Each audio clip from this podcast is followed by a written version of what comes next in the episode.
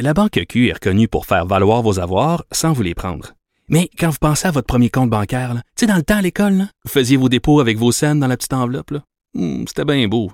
Mais avec le temps, à ce compte-là vous a coûté des milliers de dollars en frais, puis vous ne faites pas une scène d'intérêt.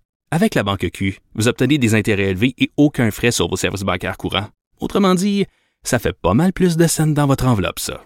Banque Q. Faites valoir vos avoirs. Visitez banqueq.ca pour en savoir plus. Le, le commentaire de Loïc Tassé, un politologue pas comme les autres. On parle politique internationale avec euh, Loïc Tassé. Bonjour Loïc. Bonjour, comment ça va? Ça va bien toi-même?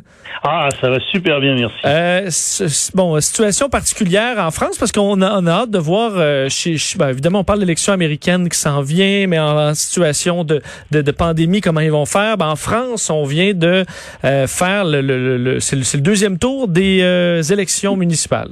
Exactement, le deuxième tour des élections municipales. Normalement, on a un taux de participation assez élevé, 65% quelque chose comme ça. Catastrophe, ils sont à 40 de taux de participation. Et, et- et pour le gouvernement, et, et tu sais, on avait quand même mis en place toutes sortes de mesures. On se dit bon, ça a effrayé les gens. Les gens n'ont pas voulu aller voter parce qu'ils ont toujours peur de la pandémie. C'est vrai.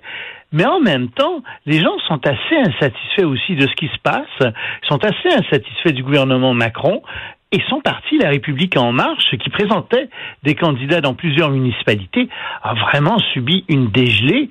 Et ceux qui sont sortis vainqueurs de cette élection municipale, ben, ce sont les Verts. Les Verts qui ont obtenu la mairie euh, à Marseille, qui ont gagné Lyon aussi, euh, Bordeaux, je crois aussi. Euh, bref, c'est en fait un, désaveu de Macron que ces élections municipales. Et donc tout le monde se dit en ce moment, bon, mais qu'est-ce que Macron va faire? Parce qu'il y a les élections présidentielles qui arrivent dans deux ans. Il est bien évident qu'il veut se représenter.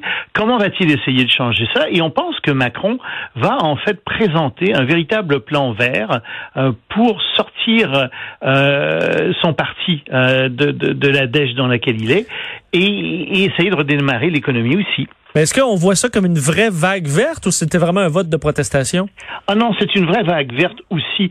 Parce que, par exemple, tu avais à Paris euh, Madame Hidalgo, euh, qui est socialiste, mais qui a un plan extrêmement vert. Qui a été réélu, hein. Réélu, exactement. Et son plan vert y est pour quelque chose. Non, on sent vraiment une poussée des Verts euh, à travers, pas seulement la France, mais à travers l'Europe. Euh, ils sont en train de monter très, très fort. Il y a aussi Madame Le Pen, euh, qui a quand même euh, gagné euh, quelques voix. Donc, l'extrême droite aussi, euh, qui, a, qui a pas mal gagné euh, dans ces élections municipales. Donc, on comprend, Loïc, que c'est possible de faire des, des, des, des élections pendant la, la pandémie, mais les gens sortent pas voter beaucoup, là. Ben non, euh, il semble que. Écoute. Est-ce que c'est parce que les gens ont eu peur? Je t'ai dit oui, c'est une hypothèse. Il va falloir attendre d'autres élections pour voir exactement ce qui est arrivé. Parce qu'encore une fois, quand les gens sont déçus, désabusés, parfois ils sortent pas voter en disant mais ça sert à rien. Mais l'hypothèse la plus plausible en ce moment, c'est que effectivement, les gens ont eu peur d'aller voter et euh, il y a une bonne partie des gens qui n'a pas été voté.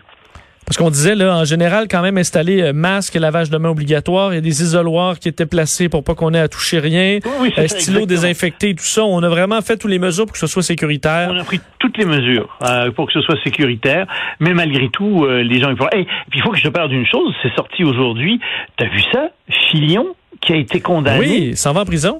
Écoute, deux ans de prison ferme. Euh, puis con- ça, c'est c'est c'est pas euh, prison à la maison là. C'est c'est pas des travaux communautaires. Il doit rembourser l'argent. C'est un million d'euros euh, qu'il avait payé à sa femme parce que c'est pour ça qu'il est condamné. Il avait euh, il avait donné de l'argent à sa femme en disant qu'elle travaillait pour lui. Le juge a dit non non, c'était pas le cas. Vous avez fraudé euh, le, le- le- vous avez fraudé le système. Euh, vous vous êtes enrichi euh, scandaleusement. Et donc il doit aussi payer une amende de 375 000 euros. C'est presque un demi-million de dollars canadiens, ça. Oui, on n'a pas l'impression qu'au Québec ou au Canada, euh, ce genre de crime-là euh, amènerait des politiciens en prison nécessairement. Ou du moins, il semble avoir une sévérité là-bas qu'on n'a pas ici. Ben, disons qu'avec la commission Charbonneau, etc., puis ses suites euh, en queue de poisson, on n'est pas très satisfaisant. En tout cas, moi, personnellement, je dois, je dois, dire que il me semble que on a vu beaucoup de pourriture, mais on a fait un peu de ménage, mais j'ai pas l'impression qu'on a pris euh, toutes les mesures euh, adéquates. J'ai pas l'impression non plus que tous les gens qui devaient aller en prison ont été en prison. Parce que le message en France est quand même assez clair là, pour les pour les politiciens. On va porter sa cause en appel quand même, on verra, mais c'est une effectivement une sentence quand même euh, quand même d'importance. parlons Loïc de la situation en Libye où ma foi ça dégénère. Écoute, il n'y a personne qui parle de ça ici. Puis en ce moment même, il y a une grande bataille qui est en train euh, de, de, qui va commencer sous peu, semble-t-il, celle de, de, la ville de Sirte, qui est le principal port d'exportation de pétrole de Libye.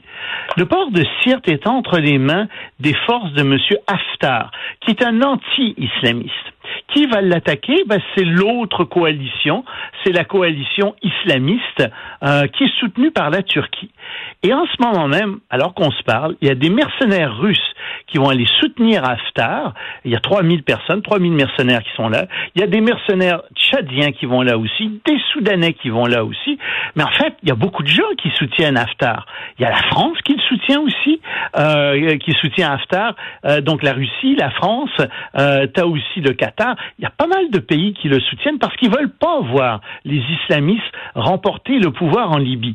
Pourquoi? Parce que d'abord, ce sont des islamistes et ils trouvent que c'est pas une bonne chose d'avoir des islamistes à la tête d'un pays quand on lutte contre le terrorisme. Et surtout, pensent les Français, c'est que si jamais les islamistes prennent pour de bon le pouvoir en Libye, ça va déstabiliser toute l'Afrique subsaharienne, donc toute l'Afrique de l'Ouest, où il y a déjà beaucoup de problèmes avec le terrorisme. Donc, ils veulent surtout pas voir ça arriver. Mais en contrepartie, tu as les Turcs qui, eux, sont ravis que les islamistes prennent le pouvoir et eux soutiennent le gouvernement islamiste. Pourquoi? Ben, Pour deux raisons. D'abord, ils sont des islamistes eux-mêmes, c'est-à-dire que le gouvernement Erdogan, pas les Turcs, mais le gouvernement Erdogan est un gouvernement islamiste, donc il veut euh, aider ses amis islamistes, des frères musulmans qui sont en Libye, mais aussi, et ça c'est très important, figure venu à signer un accord, ce cher Erdogan, avec la Libye pour donner accès à la Turquie à d'immenses réserves de pétrole qui sont sous la mer entre la Libye et Chypre. C'est reconnu par personne cet accord-là, mais la Turquie veut mettre la main sur ses ressources pétrolières et gazières et la Libye est prête à l'aider. Catastrophe dans la région, les gens sont pas d'accord, les Égyptiens sont vraiment très nerveux et les Égyptiens ont averti que si jamais les forces islamistes prenaient la ville dont je t'ai parlé, la ville de Sirte, à ce moment-là, ils pourraient envoyer leur armée en Libye. Donc, on est vraiment là au bord d'un conflit international.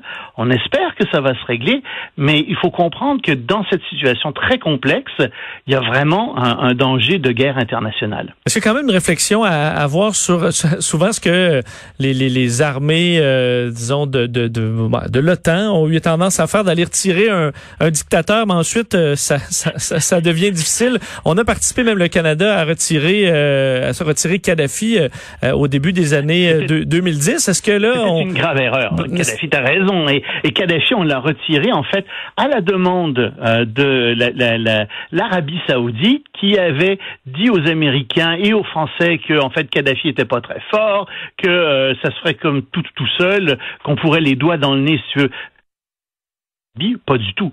C'est le contraire qui s'est passé. Ça a été assez terrible. Et on a, la, on a une guerre, deux guerres civiles en fait en Libye. Et en ce tu vois, on se retrouve avec un grave problème qui est que les forces, euh, qui est que justement, on a en ce moment en Libye euh, un pays de l'OTAN, la Turquie, qui va lutter plus ou moins de manière indirecte contre d'autres pays de l'OTAN, en particulier contre la France. et, la Turquie, en fait, est devenue le mouton noir de l'OTAN.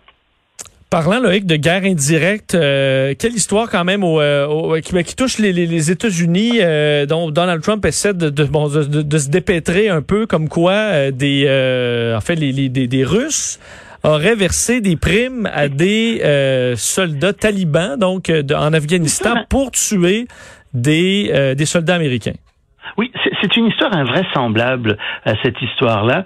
comme tu dis, il y a des primes qui versées. On a commencé en disant ah oui, vous savez, euh, il y a des primes euh, très fortes qui vont être euh, qui ont été versées par les Russes pour tuer des soldats non seulement américains, mais de la coalition américaine.